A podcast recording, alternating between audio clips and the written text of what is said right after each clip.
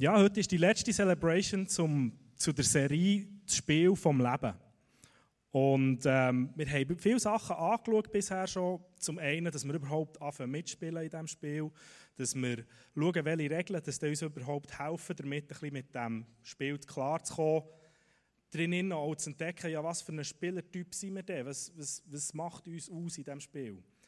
Und ähm, auch letzte Woche haben wir dann noch gehört, dass es auch wichtig ist, Erfolge, die wir haben, in diesem Spiel zu feiern. Dass es wichtig ist, dankbar zu sein für das, was wir schon erreicht haben. Und heute, heute geht es um das Thema, warum machen wir das Spiel überhaupt? Also ich meine, um was geht es? Um das, was er wirklich zählt am Schluss, oder? Um einen Pokal. Es könnte ja wohl kaum einen besseren Tag geben für das Thema als heute, hol der Pokal. Weil passend zum Predigtthema war gestern das Ereignis, wo die halbe Welt darauf gewartet hat. Der Swiss Bowl hat stattgefunden. genau. Und äh, vor sieben Jahren durfte ich selber dürfen, äh, die Erfahrung machen, den zu gewinnen.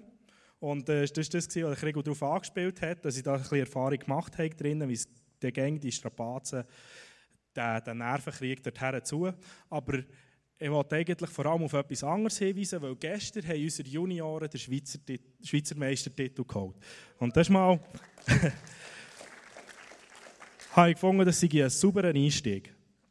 Okay, gut, es ist jetzt wahrscheinlich nicht der Event, wo die halbe Welt darauf gewartet hat, sondern vielleicht eher der, der heute Abend stattfindet. Und trotzdem, also mir hat es mega gefreut, dass unsere Junioren als die Besten der Schweiz ausgezeichnet wurden. Nee.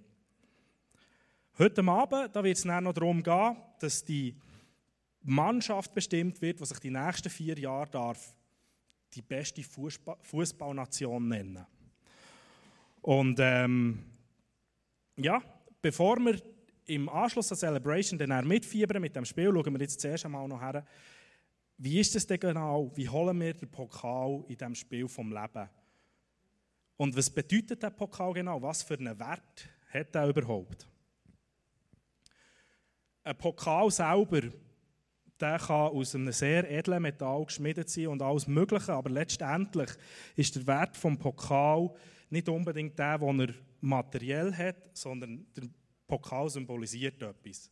Er ist eine Auszeichnung, die einen, Wert vermittelt. Und der WM-Pokal eben, der zeichnet die beste Nationalmannschaft aus. Das heisst, solltest du mal wirklich in Not geraten und es, es, es, es mangelt dir einfach an guten Fußballer, dann weißt du, was du kannst finden. Gut. Ähm, das ist wahrscheinlich nicht das Erste, was du wirst, wirst, ähm, brauchen in deinem Leben. Aber ähm, gleich wie im Sport, im Shooten, gibt es bei uns im Leben auch immer die Momente, wo wir einfach danach streben, Anerkennung oder eine Auszeichnung sogar zu bekommen für das, was wir, was wir leisten, was wir tun. Das heisst, wir sammeln in unserem Leben in vielen Belangen und sehr häufig einfach Punkte. Was zählt wirklich, das ich? Was ist etwas wert zu machen? Und wie punkte ich bei den anderen Leuten? Das sind Sachen, wo man uns viel daran orientieren nicht. Und grob gesagt kann man sagen, es gibt drei Bereiche, wo wir in unserem Leben versuchen, die Punkte zu sammeln. Der erste ist das Vergleichen. Damit wir wissen, wo wir überhaupt stehen in diesem Spiel, nicht? was unser Punktestand ist, müssen wir uns mal ein bisschen abschätzen. Und wir vergleichen uns in alle möglichen Richtungen. Wir vergleichen uns nach oben, nach unten und zur Seite. Und in diesem Vergleichen geht es häufig drinnen, gerade wenn wir uns gegen vergleichen, ja, was haben denn die anderen schon, was brauchen wir noch, was haben wir nicht, was, wo sind die besser? Und da hat der Lucky das letzte Mal vor allem viel darüber erzählt, dass wir in dem Ganzen einfach vergessen, dankbar zu sein für das, was wir schon haben. Weil, wenn wir uns gegen Abend vergleichen, dann machen wir das häufig nicht, für eben die Dankbarkeit wahrzuhaben, sondern wir vergleichen uns gegen Abend mit Leuten, die wir finden, die sind einfach daneben. Also, als der machen ist es schon noch besser. Als der habe ich das Leben schon besser im Griff. Ähm, weil wir machen es doch noch gerne, oder? unsere eigenen Schwächen und Fehler abzudecken, indem wir einfach schnell vergleichen mit jemandem, es nicht ganz so gut macht. Und das ist eine gute Entschuldigung, selber nicht unbedingt probieren, besser zu machen. Auch in der Bibel hat es viele Beispiele von Leuten, die mit Vergleichen versuchen, ihren Wert festzumachen. Und ein Beispiel davon ist der Saul. Er hat ähm, das Volk hat, hat berichten über die Folgen von David und hat dabei gesagt, Saul hat tausend Feinde erschlagen, David aber zehntausende. Und was daraus resultiert ist, ist, dass der Saul ist eifersüchtig geworden und hat Angst bekommen, der David könnte ihm den Thron abjagen. Und hat ihn aus dem Königshaus rausgeschickt und ihn anfangen verfolgen. Also der Vergleich hat eigentlich gar nichts Gutes mit sich gebracht. Es gibt aber auch, dass wir in, in unserer Beziehung mit Gott plötzlich das Gefühl haben, wir müssen uns in dem Sinne mit Leuten vergleichen. Wenn du Leute triffst aus einer anderen Gemeinde, manchmal kommt das Thema auf, ja, wie viele Leute seid ihr dir? Ja, wir sind etwa 200 in Celebration. Und ihr? 50? Ah, ja. Mhm, mhm, mhm. Ja, ja, ist gut. Nein, also ihr seht, das ist jetzt nicht unbedingt ein Vergleichswert, der irgendetwas bringt. Nicht. Ich merke so in anderen Belangen, wenn ich von meiner Arbeit, ich schreibe immer Rundbriefe, wo ich Leute erzähle von dem, was ich mache. Und gleichzeitig bekomme ich natürlich auch ganz viele Rundbriefe zu lesen von Leuten, die auch ähnliche Arbeiten machen. Und wenn ich dann da drinnen lese, wie Leute wieder einen Anlass hatten, wo sie 2000, 3000 Leute hatten und dort einen Hammeranlass hatten, Leute haben zu Jesus gefunden und alles. Und dann denkst du, ja, und das schreibe ich. Äh, ich habe mit drei Studenten geredet, ich habe ein Coaching-Gespräch hier gehabt, ich habe dort mit dem geschaut, was man vielleicht machen könnte. Und du denkst dabei so, ja, wann kann ich mal über so etwas schreiben? Und eigentlich vergiss ich in diesem Moment, dass mein Auftrag nicht der ist, 3000 Leute an einem Ort zu haben, im Moment. Es kann gut sein, dass es mal kommt, im Moment ist es nicht. Und ich kann nicht mehr machen, als ich im Moment habe. Das heisst, der Vergleich bringt mich gerade keinen Schritt weiter. Ein weiteres Beispiel von einem Vergleich sind Lea und Rahel.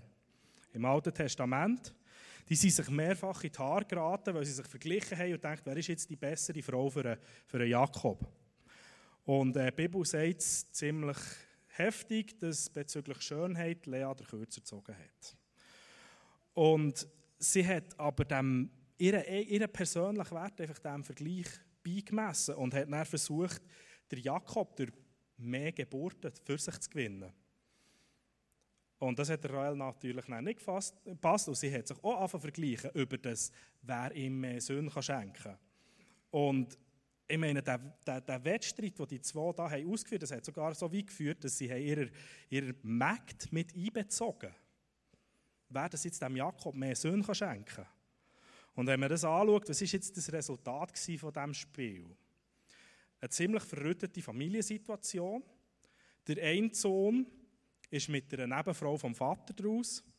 Der andere Sohn war so verhasst, weil er eben der Lieblingssohn war, dass sie ihn verkauft haben als Sklave. Und das ist der zweite Punkt. Die zweite Art, wie wir Punkte sammeln, im Wettkampf. Dort merken wir, wenn wir besser sind als jemand. Dort merken wir, wenn wir etwas mehr können als andere. Und ähm, das Beispiel von Lea und von Rahel kann uns zeigen, wie, sehr, wie schnell das so ein Vergleich in einem unheilvollen Wettkampf kann passieren kann.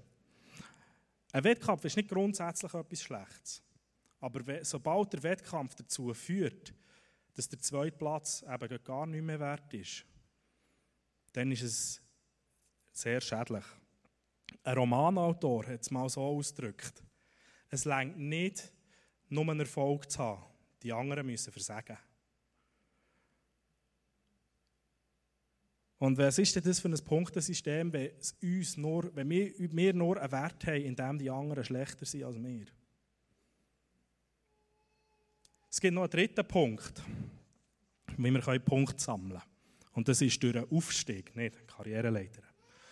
Ähm, vor ein paar Monaten war ich in Weinmesse in Zürich und dort einen Kollegen getroffen, den ich seit zwei Jahren nicht mehr gesehen habe.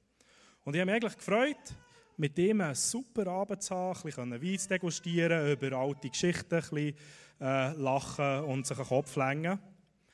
Und äh, wir haben soweit eigentlich auch einen guten Abend gehabt. Aber eine der ersten Fragen, die er mir gestellt hat, noch bevor er mich überhaupt gefragt hat, was ich arbeite oder ob ich gerne dort arbeite, war, Ude, backst gute Brötchen. So viel hat geheißen wie, Ude, verdienst viel Geld. Und immer wie häufiger, so kommt mir vor, ist die Hauptmotivation hinter der Arbeit das Geld. Einfach, dass man genug Geld hat, für das man sich mehr leisten kann, dass man sich dann eben so Statussymbole leisten kann, die uns zeigen, wer wir sind. Nicht. Also, verdienst genug, hast das Auto, hast den Job, hast das Haus, ganz nach Patent Dochsner, oder? Ein Autoschloss und ein Rennross und ein Mixer von Mulinex. Genau. Aber auch da hat der Lucky letzte Woche schon viel darüber erzählt, über das, er hat es das Märchen vom Mehr genannt. Wir wollen immer mehr, wir brauchen mehr und wir haben nicht genug, weil das wird uns über kurz oder lang nicht erfüllen. Und der Grund dahinter ist, dass diese Sachen, wenn das Spiel vorbei ist, dann spielen die keine Rolle mehr. Die sind fort, die sind weg. Wenn wir sterben, sind sie mit uns eigentlich fort. wir geben sie vielleicht weiter und über kurz oder lang spielen sie gar keine Rolle mehr. Es gibt ein paar Erfolge, an die erinnert mich sich länger, sicher. Ich meine, an mich, äh, ich persönlich, an, den Moment, wo, ich, wo wir Schweizer Meister wurden, erinnere ich mich noch genug daran. Aber wie viel Ruck, viel Relevanz hat der? Das ist die Frage. Beim WM-Pokal genau gleich. Wer weiß noch, wer, wer der noch amtierende Weltmeister ist? Wer weiß das noch? Gut. Gegen wen haben sie gewonnen? Das weißt du noch nicht schlecht. Gut, wer ist viert worden? Gut, also noch vier Jahre weiter zurück. Wer ist der vorletzte Weltmeister gewesen? Gut, nochmal vorher. Ja, es, es, gibt schon Unstimmigkeiten. Nicht? Wer ist der erste Weltmeister gewesen? Wer ist der erste Olympiasieger? Genau. Also irgendein verliert so einen Erfolg die Relevanz, oder? Und ich äh, mein Job habe ich das Privileg, mit sehr vielen interessanten Leuten zusammen zu arbeiten. Und einer von denen, war mal ähm, Seelsorger an den Paralympics. Und er hat gesagt, dass er vor allem gerade mit den Siegern viele Seelsorgegespräche hatte. Man muss sich das vorstellen, die Leute arbeiten vier Jahre lang auf ein Ziel hin, auf die Goldmedaille. Und jetzt in diesem Moment, Olympiade, keine Ahnung, 100 Meter Sprint, sie geben die 11, 12 Sekunden, ich weiß nicht, wie lange das sie haben, ähm, gewinnen die Medaille und er. Es gibt nichts mehr. Die Medaille ist erreicht, es gibt einen Moment von Euphorie, vom Feiern. Aber dann ist jedes Ziel, alles, was sie verfolgt haben, ist, ist da, ist erreicht. Jetzt gibt's, jetzt, was kommt jetzt? Und eigentlich, was mir dort krass gedacht hat, er hat so gesagt, dass in dem Moment, wo sie die Medaille erreicht haben, hat sie den Wert verloren. Also die Frage ist, wie sammeln wir den Punkt, wo wirklich zählen? Wo wir können sagen, okay, das hat Substanz, das geht nicht mit dem Spiel in die Kiste. Und das heisst, da orientieren wir uns im Geschichtsten gar nicht dran, wie dass wir jetzt bei den Menschen noch ein mehr Punkte könnten haben oder wie, wie wir noch mehr Statussymbol oder so irgendetwas könnten holen, sondern wir, wir haben einen Gott, der uns mehr verspricht. Wir haben einen Gott, der uns mehr verspricht als das. Und mit dem, da möchte ich jetzt einen, einen längeren Bibeltext mit schnell anschauen. Und das ist der 1. Korinther 3, Verse 10 bis 15. Aufgrund der besonderen Gnade, die Gott mir schenkte, habe ich als weiser Bauherr das Fundament gelegt. Nun bauen andere darauf auf. Doch äh, wer auf dieses, diesem Fundament aufbaut, muss sorgsam vorgehen. Denn niemand kann ein anderes Fundament legen als das, das schon gelegt ist. Jesus Christus. Wer nun auf dieses Fundament aufbaut, kann dazu Gold, Silber, Edelsteine, Holz, Heu oder Stroh verwenden. Am Tag des Gerichts wird sich die Arbeit jedes Einzelnen im Feuer bewähren müssen. Das Feuer wird zeigen, von welcher Qualität das Bauwerk ist. Wenn es dem Feuer standhält, wird der, der es gebaut hat, Lohn empfangen. Doch wenn sein Werk verbrennt, wird er einen schmerzlichen Verlust erleiden. Er selbst wird zwar gerettet werden, aber nur wie einer, der, dem, der mit Mühe und Not einem Feuer entkommt. Wenn wir das jetzt wieder ummünzen auf unser Spiel vom Leben, dann sind so Sachen wie die Statussymbole, gerade das Materielle und, und äh, der Sozialstatus, das sind Sachen, die im Feuer werden verbrennen. Das wird nicht mit überkommen. Aber was sind denn die Sachen, die aus dem Gold und Silber sind? Ich werde es mal ein bisschen illustrieren. Und dazu habe ich ein paar Bilder gebracht. Nehmen wir mal an, der Adler, das ist dein Lebenswerk. Nicht so der Pokal, der am Schluss da steht, für dein Leben, das dein Leben symbolisiert. Und das heisst jetzt frei übersetzt mal, du hast hart gearbeitet, du hast dir Mühe gegeben, damit es gut aussieht. Du hast, du hast eine Familie gehabt, einen gut bezahlten Job, viel Gutes da, hast Freunde gehabt, ganz viel und sogar wirklich tiefe, echte Freundschaften. Also es ist ein Leben, wo, wenn man es anschaut, es ist, es ist wirklich schön, es ist ein Meisterwerk. Aber auch das nächste Bild, das könnte auch dein Lebenswerk sein. Ein Klumpen Stein. Das ist nicht besonders attraktiv, aber man sieht doch, es hat irgendwie so etwas Glitzerndes zwischen nicht? Und wenn wir das, wenn wir das mal übersetzen, kann das heißen, dass dein Leben jetzt nicht unbedingt gerade das war, was sich die meisten Leute wünschen. Deine Art ist ein bisschen speziell.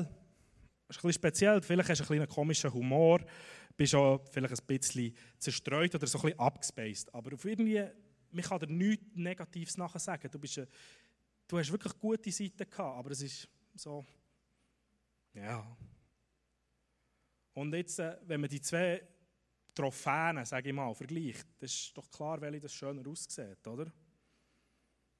Und ich sehe die zwei Trophäen nach dem Feuer aus. Der Adler, der ist näher ein Häufchen Asche.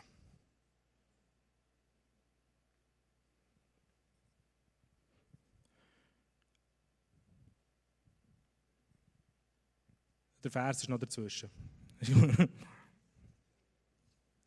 genau. Und ähm, also der Vers, am Tag des Gerichts wird sich die Arbeit jedes Einzelnen im Feuer bewähren müssen. Das Feuer wird zeigen, von welcher Qualität das Bauwerk ist. Auf den beziehe ich mich da. Oder? Also jetzt der Adler in das Feuer hineinkommt, was bleibt von ihm übrig? Da, das Häufchen Asche. Vom Steinklumpen hingegen, was ist dort noch übrig? Aller Dreck verbrannt und was übrig bleibt, ist das reine Gold. Nur um es klarstellen, es ist durchaus möglich, einen Adler aus Gold zu bauen. Es ist durchaus möglich. Aber es ist doch so, dass wir Menschen uns eher darauf fokussieren, einen Adler zu bauen, als mit Gold zu bauen. Wir sind, es ist nicht schnell mal eins wichtiger, wie das unser Leben aussieht, als mit welchem Material dass wir das Leben dann genau bauen. Was wollte ich damit sagen? Dass wenn wir Wert darauf legen, bei Gott unseren Wert zu holen, dass wir merken, dass es ihm nicht gross darauf ankommt, welche Sachen dass wir machen, welche Meilensteine dass wir erreichen, wie gut dass wir bei unseren Mitmenschen dastehen. Sondern ihm ist viel wichtiger, aus welchem Motiv dass wir uns bewegen, aus welchem Motiv dass wir handeln. Wie bauen wir also ein Lebenswerk aus Gold? Wie sammeln wir Punkte, die das Feuer überleben? Und die Antwort ist relativ simpel in, dem, in dieser Korinther-Passage ist davon die dass wir auf das Fundament bauen sollen. Und das ist die Grundlage für alles. Das Fundament, das nur einer kann sein das ist Jesus. Nur wenn wir ihn als Fundament haben, können wir überhaupt mit irgendetwas anfangen bauen. Ohne Fundament ist alles wieder weg, sobald es das erste Mal schifft. Also unser Leben muss schon mal auf Jesus basieren.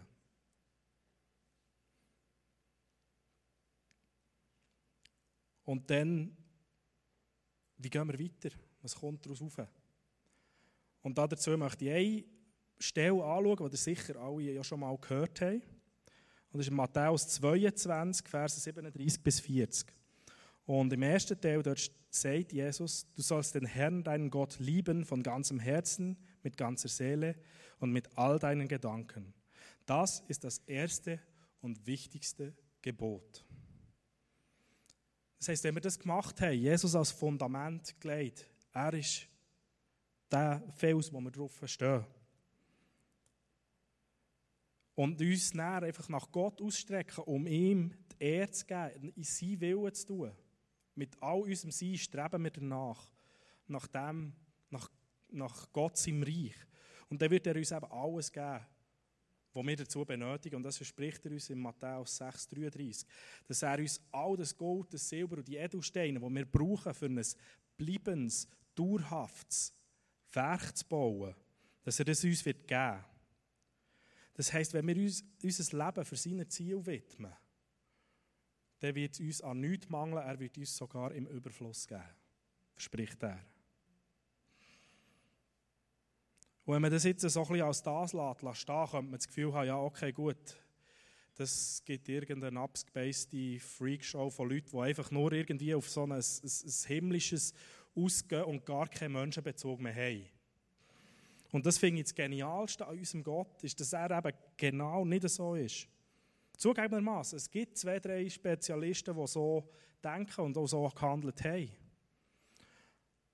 Aber Gott stellt die krasse Forderung, wirklich nur auf ihn zu bauen und nur mit dem, was er uns gibt, zu bauen. Dass er die in keinster Weise in Gegensatz setzt damit, dass er uns von den Menschen dem Fremden Also das heisst, wenn wir weiterlesen nämlich, ein weiteres ist genauso wichtig. Liebe deinen Nächsten wie dich selbst. Alle anderen Gebote und alle Forderungen der Propheten gründen sich auf diese beiden Gebote. Damit haben wir eigentlich schon alles am Motiv, wo Gott uns gegeben hat, wo wir uns daran halten sollen.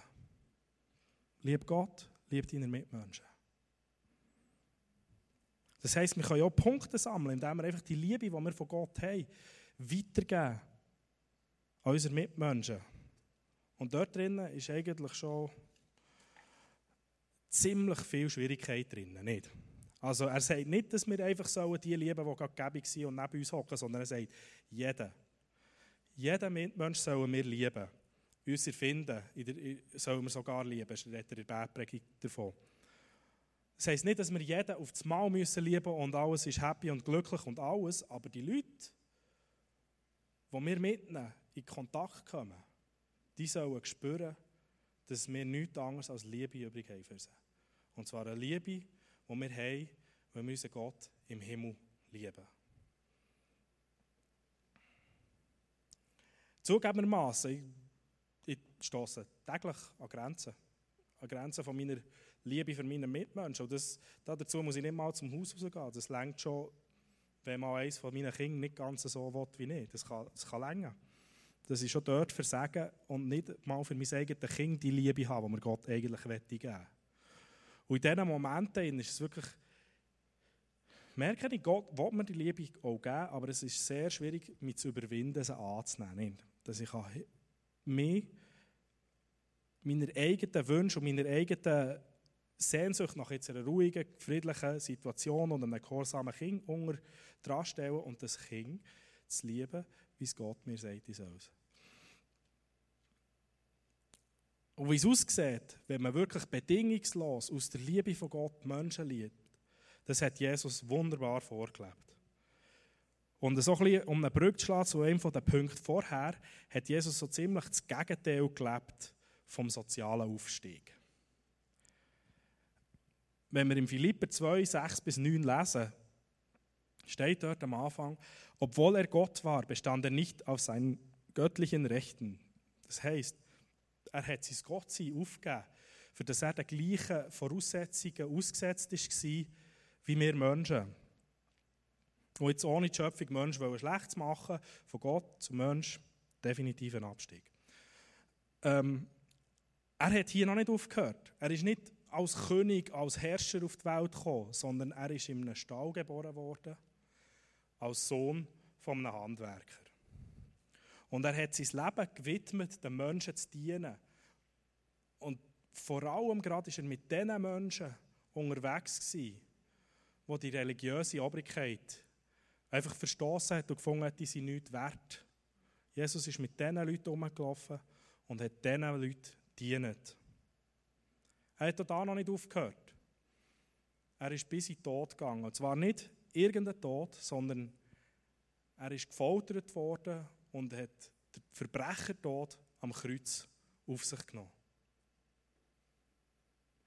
Und in dem Augenblick, wo nach weltlichem Maßstab komplettes Versagen darstellt, hat er aus der Sicht vom himmlischen Vater sein grösster Erfolg gefeiert.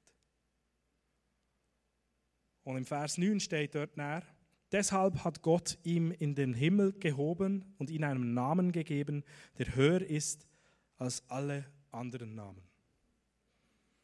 Also Jesus hat seinen Weg gegen, also wirklich umgekehrt vom sozialen Aufstieg gegangen und hat durch seine Liebe, die er den Mitmenschen gegeben hat, den höchsten Platz im Himmel erreicht.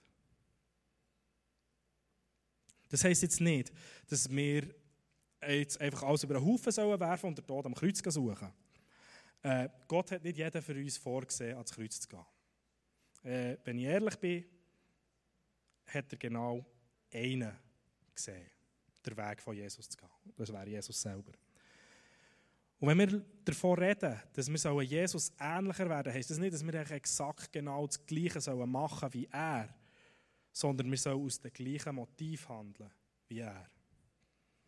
Gott hat also nicht so einen Standard vorgefertigten Pokal für uns, der für jeden genau so aussieht, sondern er hat einen Pokal für uns bewegt, der individuell für uns geschaffen ist. Genauso wie er uns ganz individuell geschaffen hat mit Gaben, mit Fähigkeiten, mit Stärken und Schwächen, aber eben auch mit Aufgaben und Verantwortungen. Und dementsprechend ist unsere Aufgabe, so unterschiedlich wie sie mal sein, im Grundsatz geht es darum, mit dem, was Gott uns gegeben hat, nach diesen zwei Geboten zu handeln. Als erstens, deine Liebe soll das Handeln von Gott. Umgekehrt. Dein Handeln soll die Liebe von Gott widerspiegeln. Das heisst, du gehorchst ihm, weil du vertraust, dass er das Beste für dich will. Und das Zweite ist, dein Handeln soll die Liebe für deine Mitmenschen zeigen und dein Handeln soll deinen Mitmenschen dienen. Was ist denn, wenn die beiden Motive sind? In diesem Moment, dann, dann bauen wir mit Gold. Wenn jetzt das erste fehlt, von diesen zwei, dann bauen wir nicht auf das Fundament, sondern dann versuchen wir, primär einfach einmal den Menschen zu gefallen. Und das bringt uns, wie wir am Anfang gesehen haben, nichts. Wenn das Zweite fehlt und wir nicht auf Menschen schauen, dann werden wir gesetzlich und zu dem, was die Bibel Pharisäer nennt. Also, wir vergessen sozusagen, dass Gott uns die Liebe für Menschen gegeben hat und sogar vorschreibt. Also, wenn wir es genau nehmen wollen, wenn wir das Zweite nicht haben, dann widersprechen wir eigentlich auch schon am ersten. Mit welchem Material baust du dein Lebenspokal? Schaust du, dass dein Leben den Menschen gefällt primär oder dass es Gott gefällt? Und ich möchte hier auch herausfordern, dass du wirklich dein Leben Schritt für Schritt mit Gott gehst, dass du tust, was nach deinem Verständnis das Richtige aus Gottes Sicht ist. Und vertraue darauf, dass das, was für Gott das Richtige ist, auch für dich und für deine Mitmenschen das Richtige ist.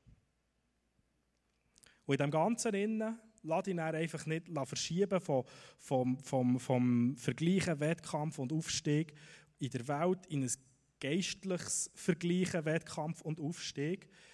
Also fang nicht an, ich muss der Größte sein, der beste Evangelist, der schlauste Lehrer, der beste Prediger, was auch immer und dann nur noch das verfolgen. Für das ein bisschen zu illustrieren, möchte ich noch zum Abschluss eine Geschichte erzählen von zwei Männern. Der eine ist der Albert McMakin. Wem sagt der Name etwas? Habe ich gedacht. Der Albert McMakin, das war ein Farmer in Amerika, relativ jung noch. Und der hat kürzlich zum Glauben gefunden und hat festgestellt, es finden wieder so Bibelgesprächskreise statt in der Nachbarschaft. Und er gefunden, hey, das ist super, ich muss meine Kollegen mitbringen. Sie müssen erfahren von dem Jesus, was er für mich da hat.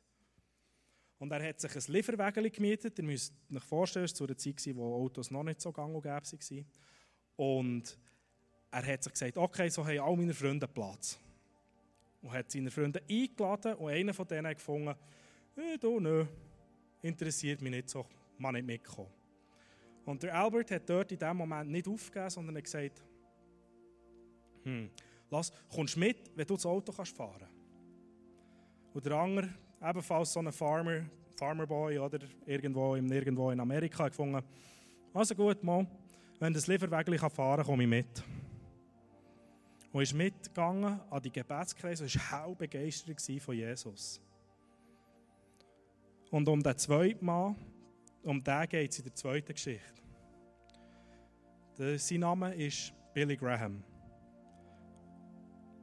Der Billy Graham ist wahrscheinlich der Evangelist vom 20. Jahrhundert, der zu Millionen und Abermillionen von Leuten predigt hat. Man kann wirklich sagen, Millionen von Leuten haben zum Glauben gefunden, weil sie an so einer Veranstaltung waren, wo der, wo der Billy Graham predigt hat.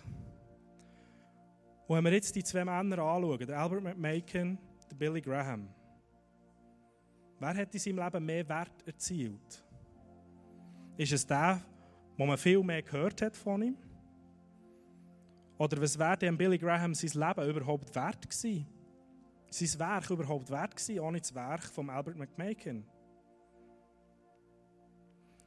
Wäre genau das Gleiche zustande gekommen, wenn der Albert McMakin das Gleiche versucht hat zu machen, was der, was der Billy Graham gemacht hat? Oder hat er sich einfach, ist es gut gewesen, hat er sich darauf beschränkt, das zu machen, was er gemacht hat? Nämlich Billy Graham gesagt, okay gut, du fährst das Auto. Und der Billy Graham tut sein Werk. Also setz dein Leben ein, damit du dein Beste du bist in Gottes Augen.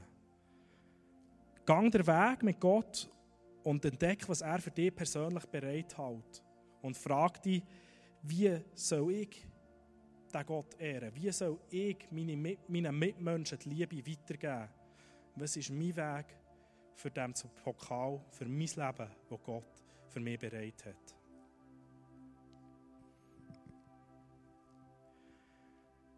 Jesus, ich danke dir, dass du ein Gott bist, der uns alle individuell geschaffen hast, dass du jeden präzise geplant hast mit Gaben, mit Fähigkeiten und auch mit Stärken und Schwächen und in genau in das Umfeld hineingesetzt hast, wo, uns, wo du uns willst.